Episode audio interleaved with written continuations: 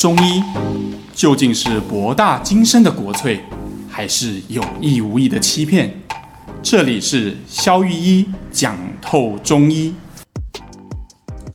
Hello，大家好，我是肖玉一。Hello，大家好，我是尚。哎，今天想要来跟大家分享一个，应该说，嗯，分享一份感动吧。肖医师很大的感动，然后我昨天有亲临现场。对啊，因为我们录音的时间的前一天啊，就是我的第一次工作坊刚结束嘛。对对对。然后呃，我就觉得哇，呃，看着大家，因为我们那个工作坊很有趣，它是两天，嗯、然后但是相隔了一个月。哦，隔了一大个月。对，一般的讲座它都会连续呃，比如说两天或者是三天嘛。对对对。对，但是我当初这样设计的原因，就是因为我觉得，如果我们讲了一次，嗯，然后大家有机会把这些东西带到实际的临床上，哦，实际操作看看，对，操作看看，然后再回来，哎、嗯，不管是要吐槽的啊，或者发现什么其他的点奇怪的地方啊，嗯、或者发现行得通的、行不通的地方，然后我们在第二次的时候做总结，我觉得这样会对大家更有帮助。嗯。然后听到很多呃学员的反馈，让我觉得真的是充满了满满的感动啊！哦，那我好想要先听学员的反馈。像我有我我讲几个比较我有印象的啦，好啊，比如说，啊，有一个学员哈，他就在讲说，哎，他第一次呃上完课之后，他有来跟我的门诊哦，他来跟诊，对对对，嗯、然后他就说，哎，其实哈。那些有效的案例，那些典型的案例，不是他印象最深刻的。嗯，他印象最深刻的，哎，反而是那些哎效果不好的时候。哎，他说他印象的时候，哎，非常讶异。我都跟患者讲说，哎，我觉得你这个效果好像不太好。然后他从来没有想过，呃，原来我们可以在诊间这么诚实的说出，哎，我们觉得这个效果不太好。哦，他可能他是觉得说，以前他就是应该要觉得都是要是好的。我觉得其实他呃，这个学员他也没有恶意，就是一般、哦、理解理解。我们会觉得呃，患者相信你的专业，所以他来找你嘛。嗯、那我们应该不管怎么样，我们都要让患者觉得说，嗯，我们是有专业的，我们有办法给你医好，给你信心。对对对。但是其实我在听完他的回应之后，我就跟他讲说，其实我常常用的方法就是。一种很真诚的方式，嗯，我对你的疗效有一个预期，然后这个预期他当他没有达到的时候，我就用很真诚的方式直接跟你讲说，哎，我觉得这个好像不如预期，嗯，因为我觉得一个正确看，呃，一个说不能说正确啦，一个说比较健康的看病方式是把患者邀请到这个疗程里面来，这我们之前有提过，对，好，让我们变成一个 team。我们是互相一起，一起打战的那种。那我们必须很诚实的回报我们这个 team 现在的位置到底是怎么样？在哪里？对对，对，我们不能哎、欸、彼此互相欺骗说哎、欸、我明明就这我这边可能有点落败，可是我跟你说哦没有，一切都在进行当中。那等到有一天已经就是他一直觉得他在好转中，但是你你其实一直在隐瞒一些关键资讯。那有一天他终究他也是会离开你，哈，也会不信任你。对，没错。对对对，所以我觉得这个学弟他收到的东西会让我觉得。呃，非常的感动，因为我这个工作坊很重要的一个价值哈，我在刚开始办的时候，我就希望它是一个很真诚的，嗯，然后很开放的，嗯，就是大家可以在里面讨论各种呃觉得很挫折的东西。哦，我们不希望在里面呃用一种歌功颂德的方式，哇，按那个治好了，那个对对对，然后这个这个很厉害的，我觉得我们不是要，因为如果是这样是没有需要的，对对对对，对，因为只有那些。挫手的，所谓挫手就是会碰到一些挫折的，或者是疗效不好的。嗯、其实那些才是你可以在里面找到，哎，为什么我这一块是我的盲点？然后我的盲点到底在哪里？嗯、对，然后你才能够去克服它，才能继续前进。哦，我突然觉得说，就是呃，但这是我自己个人的想法啦。台湾的教育可能以前在教育说，哦，治得好的跟治不好的，就是可能小时候是什么东西打赢了，或是什么东西输了，并没有。教大家说怎么样去面对输的这件事情，然后我昨天因为刚好早上有去，然后就有听到一些医师的分享，就有点觉得说，因为医师也是人嘛，然后在面对一些可能没有治好的患者的时候，当然他们也会有一些心理上的一些反理。对对对，我还蛮想听，就是邵医师讲看看，就是说如何引导大家在这一块自我可以发现或是突破的点。OK，反正我们没讲是谁嘛，哈，大家也不用对号入座，如果你能听到的话。对对。我就在讲你啊，不对，应该是这样讲了哈。有有一个学员也很有趣，他就分享说，呃，其实当每次患者来，他跟你说：“哎、嗯，某医生啊，我这个药好像这次吃不太动哦，加不加呢？哈，嗯，啊，怎么治疗这么久？到底还要多久才才才会好？这样，我相信，如果你当足够久的医生，你都会听到这些话啦。那如果你是患者，你偶尔也会忍不住跟患医生讲这些啦。哈。对，那 OK，那我就他就想要这个学弟很交代完这件事情，他就想说：那我现在应该要开什么处方？哦，应该怎么样修正我的处方？对他问的问题是这个。但是我就想要帮他倒单，然后就直接问他说：“ 哎，那他讲这些话的时候，你心里的感觉是什么？”对，然后他就有点愣住。有有有，我看到他。对啊，就有点愣住哈，因为其实是这样，通常医生是一个呃专业训练很长的一个科目，我们不太习惯面对自己的感觉，因为对我们来讲，就是什么病应该怎么做。那如果这个做答案不对。那下一个答案是什么？比较理性的在学习，我们就很像一个达标的机器，就是哎，我们设定了一个目标，这病要好，然后哎，或者是我们的求学过程就像一个考试机器嘛，嗯，我们要考什么样的考试？哎，没有考好，那就重考，哎，考好了，然后我们就下一步，哎，考执照，再下一步，这样一张执照，然后再考第二张执照，这样。天哪！对，但是呃，实际上面对人的时候，我觉得这一套其实不太管用哈。比如你你讲回这学，我为什么要问他？当下的感觉是什么？结果他很诚实跟我说，他说他希望这患者再也不要来了。嗯，我说为什么你会这样想？因为他说他会弄得我很尴尬啊。嗯，我说尴尬在哪？然后他就开始有点觉得，他说并没有好啊，然后就代表说我自己呃的医术不好啊。嗯，我说哦，后来我就懂了。你这样一层一层挖掘，你就可以看到他其实真正在意的不是患者有没有好。是他的医术好不好？对，所以当有一个无效的患者坐在他面前的时候，就意味着一直在提醒他：哦，你这一分没有拿到，就像考试一样，你这一题就是错的。所以如果能把这一题盖起来，就考试如果不要考这一题，就好，那我就满分了，对吧？嗯、那可是这样会产生一个现象：假设这些患者他也收到了这些事，他最后就没有来了啊。那你的患者在结果上会越来越就会越来越少，对，因为你把你所有不会回答问题都屏蔽了，就再也不会考这一题。嗯，那你可能你能够治的病就一直在一个很狭窄的范围之内，就是你可以设成可可以想象而且可以达到的范围之内。嗯，对。那所以，但是如果你今天你对你自己的期许是希望你可以帮助越来越多人，越来越多种不同的疾病，越来越困难。越来越进阶的话，这显然跟你想要去的地方是相反的一种操作。对，所以理论上，反而你要很在那些没有好的状态、没有好的那些案例里面，你要非常的感恩，因为那是你唯一可以前进的一种契机。哦，他等于是告诉你可以前进的空间还有多少？我没有叫你幸灾乐祸啦，因为患者很辛苦。如果你没有把它弄好的话，嗯，但是如果我们的心态不是。这一题我错了，所以我要把这题盖起来。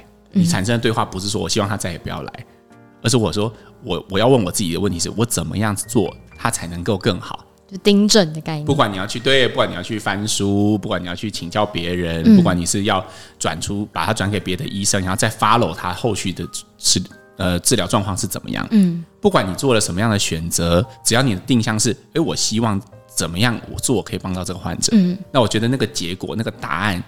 就会完全不一样哦，所以其实心态也会很影响，就是说，呃，医病之间的一个状态。嗯嗯，我觉得呃是是这样没有错，而且其实我觉得，呃，我为什么从刚开始想要办这个工作坊的时候，我就强调它其实是一个呃，不只是在呃传授我怎么看病医术的这样的一个，除了拿走工具之外，对。我更强调的是，我们不敢讲说这叫医道啦，没有这么沉重。医道就医术跟医道没有那么沉重啦，但是至少我觉得很多人很多医生的卡住的点，其实不是他念的书不够多，而是这些心态。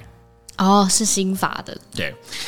又提到另外一个学员更有意思。好，在第一次工作坊上完之后哈，他有呃有一个这个，因为我为了方便嘛，我把我所有讲述的东西整理下来，整理成一张表格。嗯。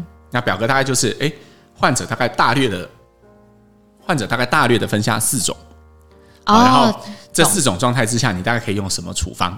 哦，就有点像以前的课本的那种。对，如果你把到什么脉，你按照什么样的肚子，然后大概开什么样的处方。但但是这个其实不是我原原意，我只是想说大家这样比较方便回想，课程的内容这样。嗯，哎，结果就有人想说，哎，那我就把这张纸垫在那个哦，那个、就是看诊的那个 看诊的那个玻璃下面，那这样子是 我只要哎，我再瞄一眼，就好像一种考试作弊偷看答案的感觉。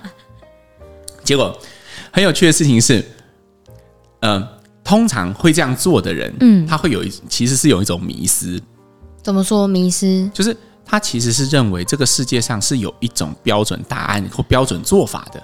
哦，他哦，他在找正确答案。SOP 的迷信者。哦，理解。你看嘛，我们现在我们社会每天都在发生很多事嘛，然后你会发现有些人就是 SOP 派，觉得什么东西错就是 SOP 有问题。我们只要矫正 SOP 就好了，这样事务性导向比较强的人。对，那其实这些人他普遍有个特色，他可能都是学理工或者是学医出身最多。为什么？嗯、因为他们就相信事情就是可以这样，就是数理就是很理性。对对对对对。那可是这样其实也是会有一个问题，其实很多事情是复杂而多项的。嗯，像临床上有些患者来，其实跟诊的学员会发现，哎，很有趣，我都在聊天。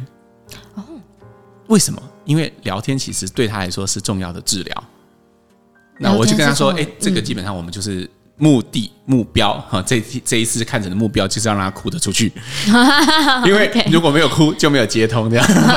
那基本上他只要能够释放情绪，他的治疗就会有事半功倍的效果。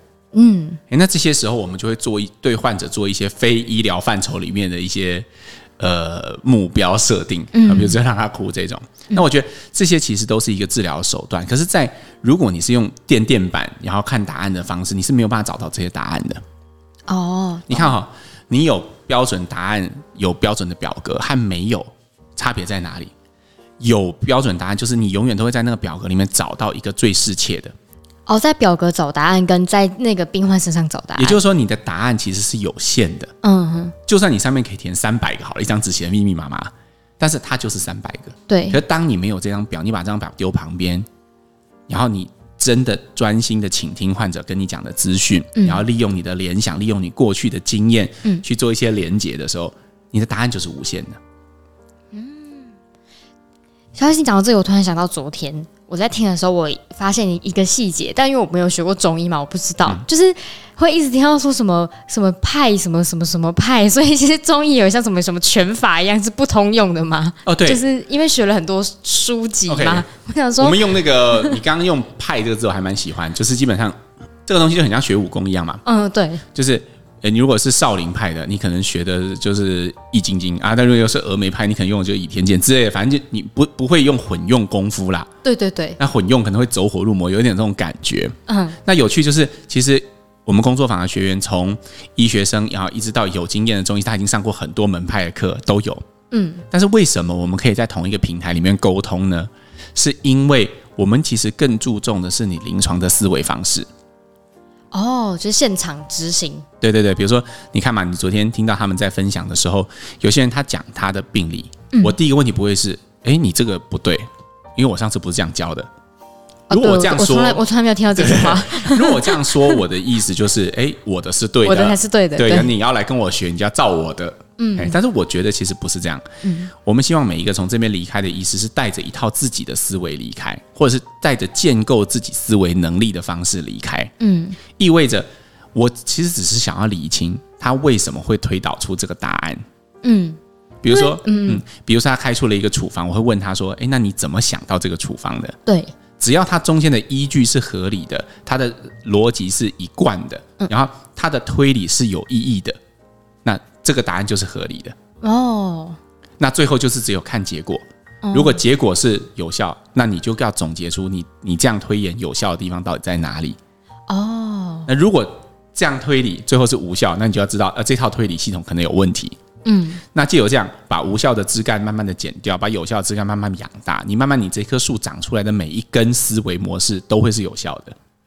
哦，所以就是我突然想到说，我高中的时候是学那个服装，嗯、然后当时学服装之前，老师会给你讲一些基本守则嘛，嗯、或者你大概怎么用那个机器。嗯、但是实际上就是教科书教你要踩半下车才能车漂亮的直线，但你在机器之前，每一台机器都不一样，嗯、就是就是要去练，或是就是要就是要去贴近它，才能知道说哦，我这样才能车好直线。然后后来才发现说，可是当如果自己要再进阶下一步的时候，除了一直去磨机器之外，嗯、还是要看更多书，然后再磨机器，然后再统合，然后才会有一个结果。对啊，你看像上讲这个例子超好，就很像，其实这种很多东西都这样嘛。弹钢琴是这样，嗯，学骑脚踏车也是这样。对对对，可以说骑脚踏车很简单，就是骑在上面要保持平衡。就 OK 了，你要脚一直踩啊！但是重点是，讲完这三句话，你最好是会啊游泳哈，就是你左右手轮流动，然后脚一直踢这样。但是实际上，你是真的去游过，才知道哦，原来难点是在那里，而且那些难点其实都是没有办法具象描述的，很难用书写的，或者是你骑脚跌倒，你才发现“保持平衡”四个字是知易行难的哈。对对对对对。可是你一旦抓到诀窍，怎么保持平衡，你好像就不需要。什么力量就可以保持平衡？对，就这种东西是一旦会了，它也离不开你。那曾经有一本书哈，我不知道你们看过这本书，叫做《快思慢想》。嗯，快思慢想是前阵子有上什么成品？哎，很久以前了，很久以前。对，但它其实主要就是在讲哈。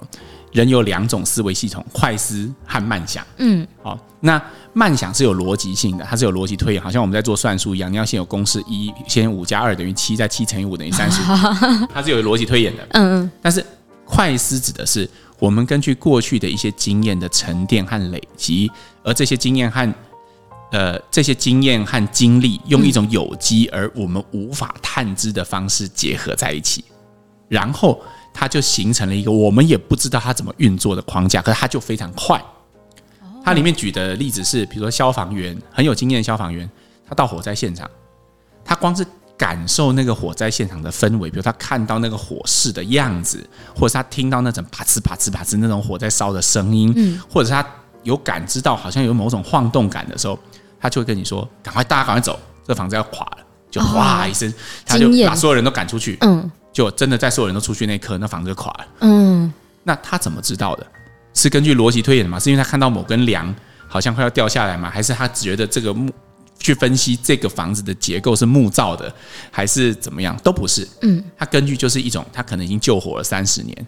哦，他在火灾里面经历了无数的悲剧。对，然后有些有拯救成功，有些没有拯救成功。嗯，那借由这些经验的累积，有机的形成他脑中一种不可名状的判断系统。哦，就是快思的部分。对，然后当他有一个新的 sample，就是这一次的火场输入到这个这个系统里面，它立刻就可以得出答案。很像我们现在大数据这样。嗯，你不知道它里面是怎么想的，但是你丢进一个新的环境去，它就可以给你答案，到底是垮了，快要垮，还是没有要垮。哦，它来的直觉非常的快速。对，嗯。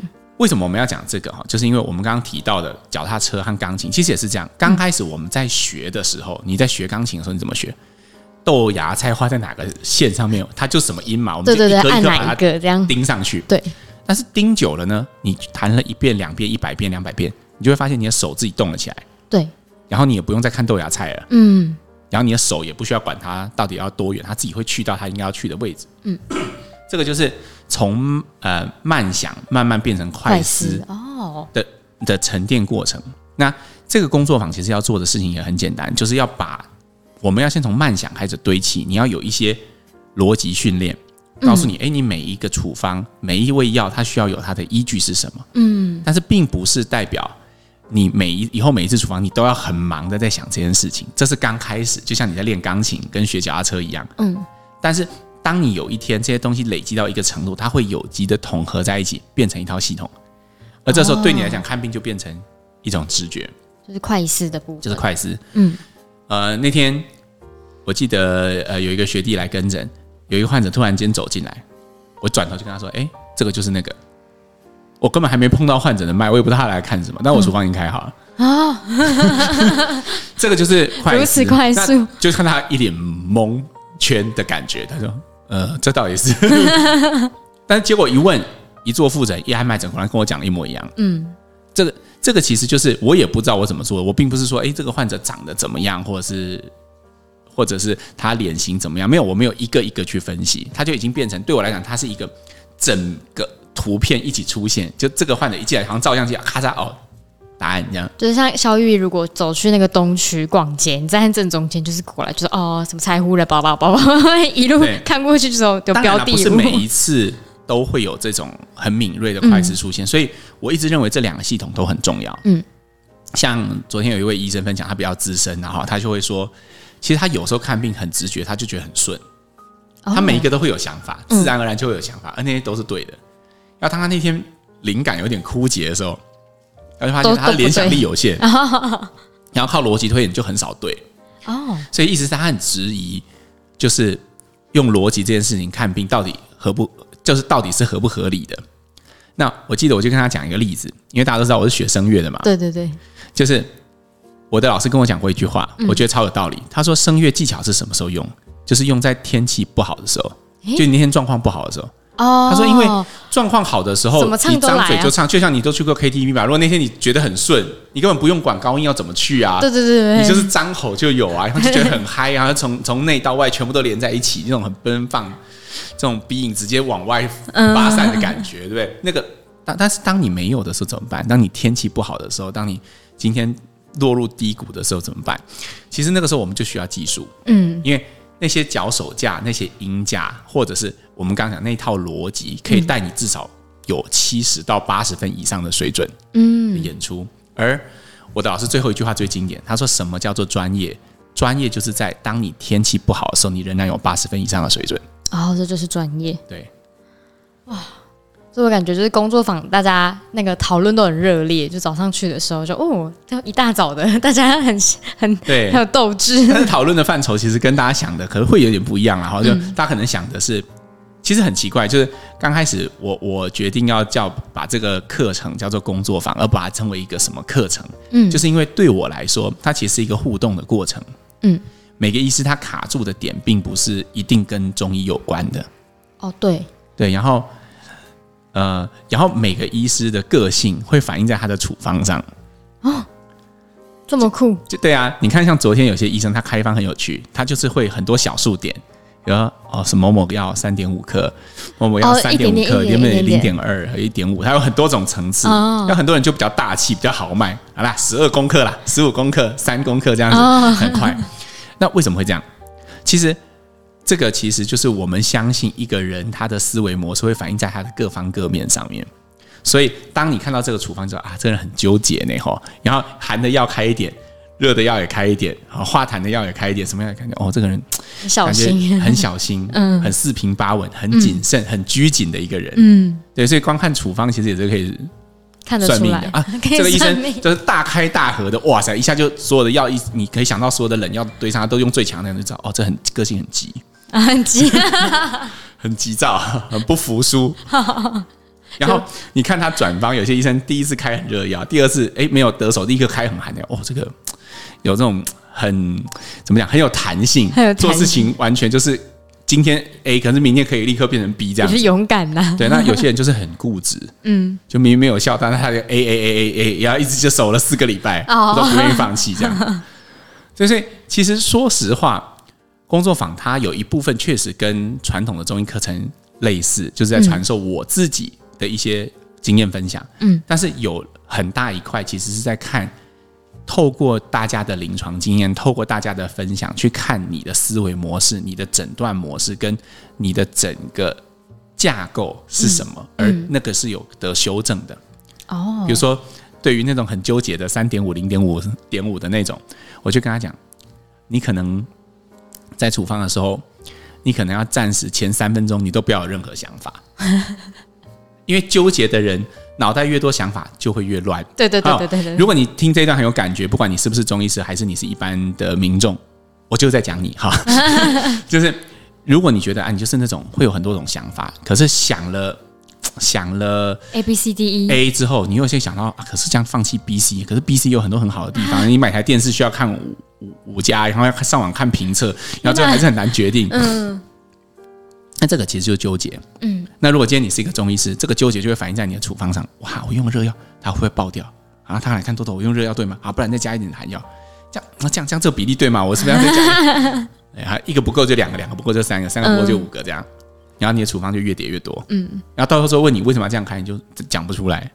就是其实跟他个性比较有关，跟逻辑比较无关。对，所以我觉得你会什么东西是一回事，嗯、但是我们当我们要把我们会的东西用出来的时候，它其实经过我们大脑这个处理器，经过我们思维这个处理器在处理。所以，当这个处理器产生了一些障碍跟问题的时候，我们要先排除。哦，这个也是工作坊的一个任务。懂。所以，也许听众虽然听众可能大家不是中医师，但也许就是也可以借鉴类似这样的经验，就是不要太纠结。对，不要太纠结。但是也不要太顽固，呃，就是找一个中庸之道。对，其实我觉得就是要保持一个思维的开放和弹性，嗯、然后很诚实的去面对呃自己当下的那个体验，我觉得是最重要的事情。嗯，好的，就是我觉得大家听这集应该就是蛮有趣的。然后工作坊后面稍后还会有第二题，是我们在期待他后续的分享。对对对对对，因为我觉得每次做完真的都有一种。很棒的感觉，因为其实我最近是把，因为这个工作坊，我把自己弄得更忙了。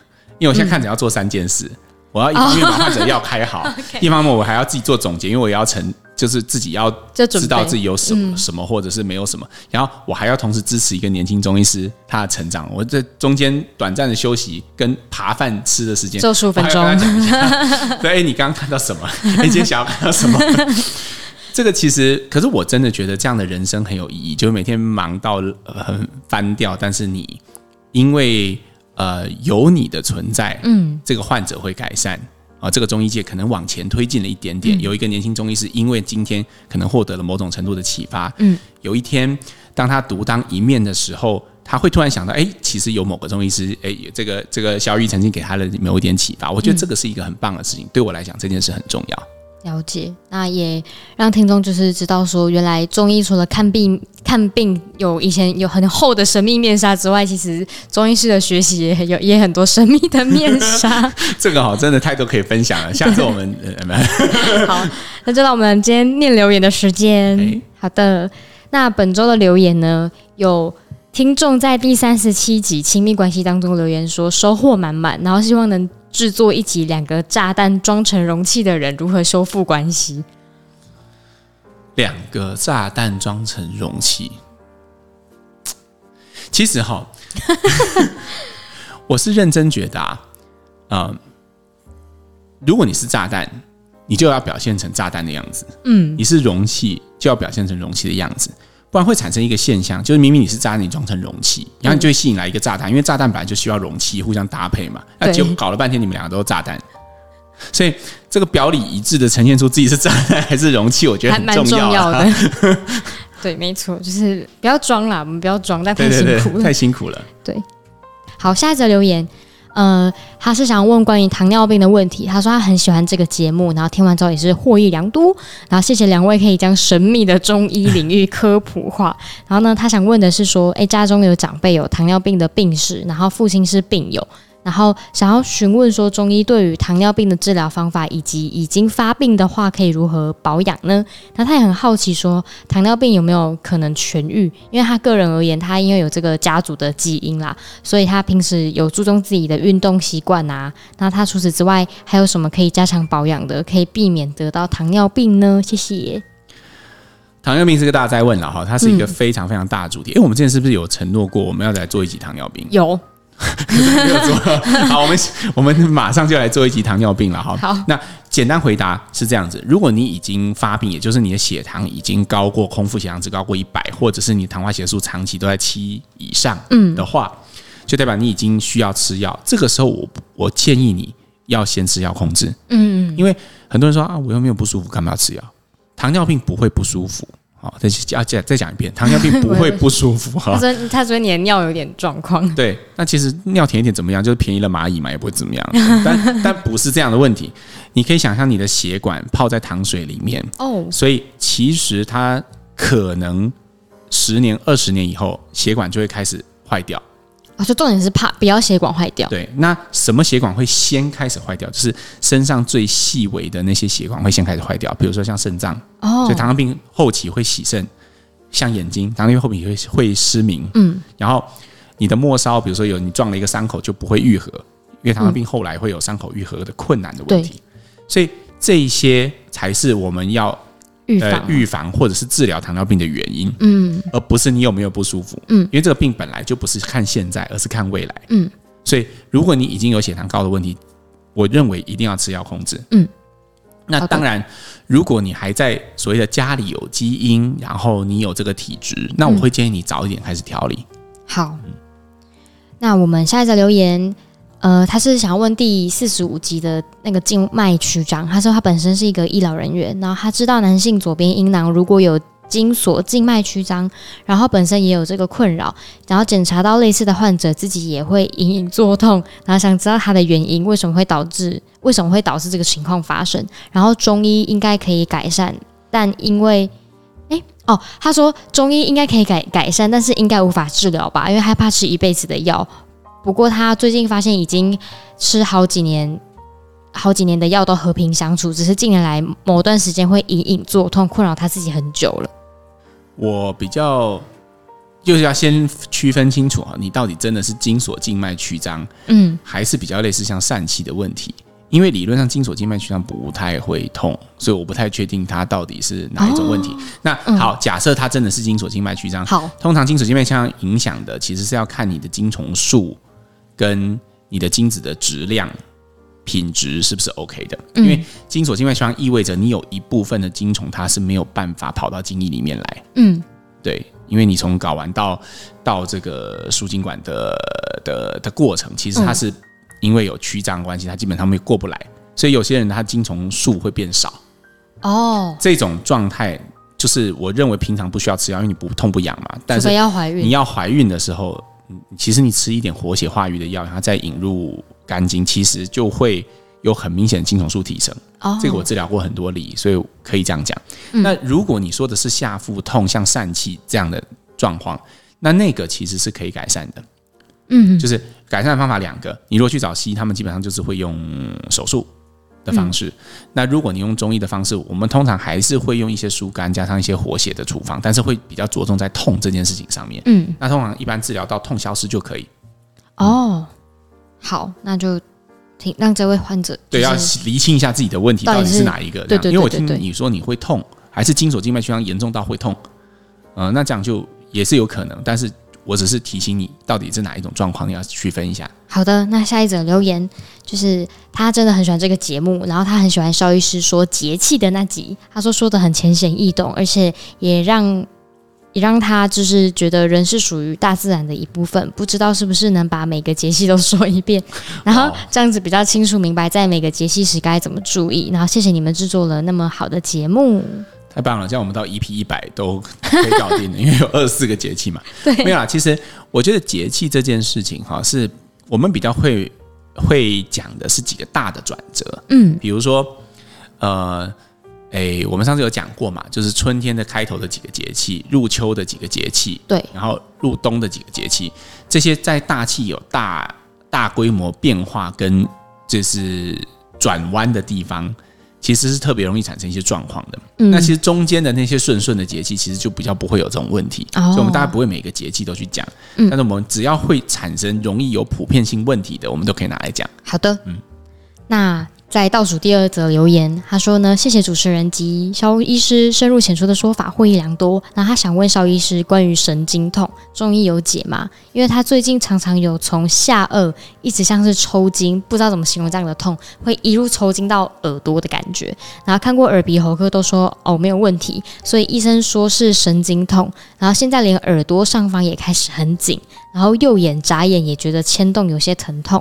那他说：“先谢谢肖医师，这样子就是非常感谢。” OK，嗯，呃，还是要强调啊，这不是隔空问诊哈。但是我觉得，呃，你可以去厘清一件事：这个东西是多久了？是从什么时候开始？这件事很重要哦。嗯、如果你的病史是类似像这样，你可能一次感冒以后开始出现这症状，嗯，我会觉得你最好赶快去找一个中医师调理一下，哦、因为。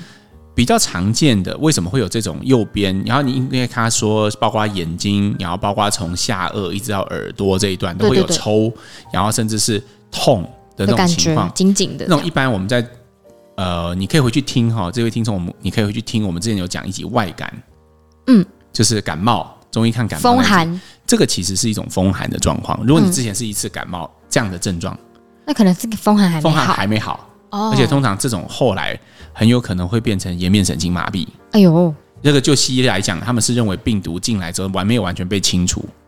嗯，所以这个东西，我认为它是需要去处理或需要去正视的问题。嗯，你可以去找一个你信任的中医师，帮你去去去看看到你身体是不是我刚刚讲的这种状况。好的，那就请他去确认一下。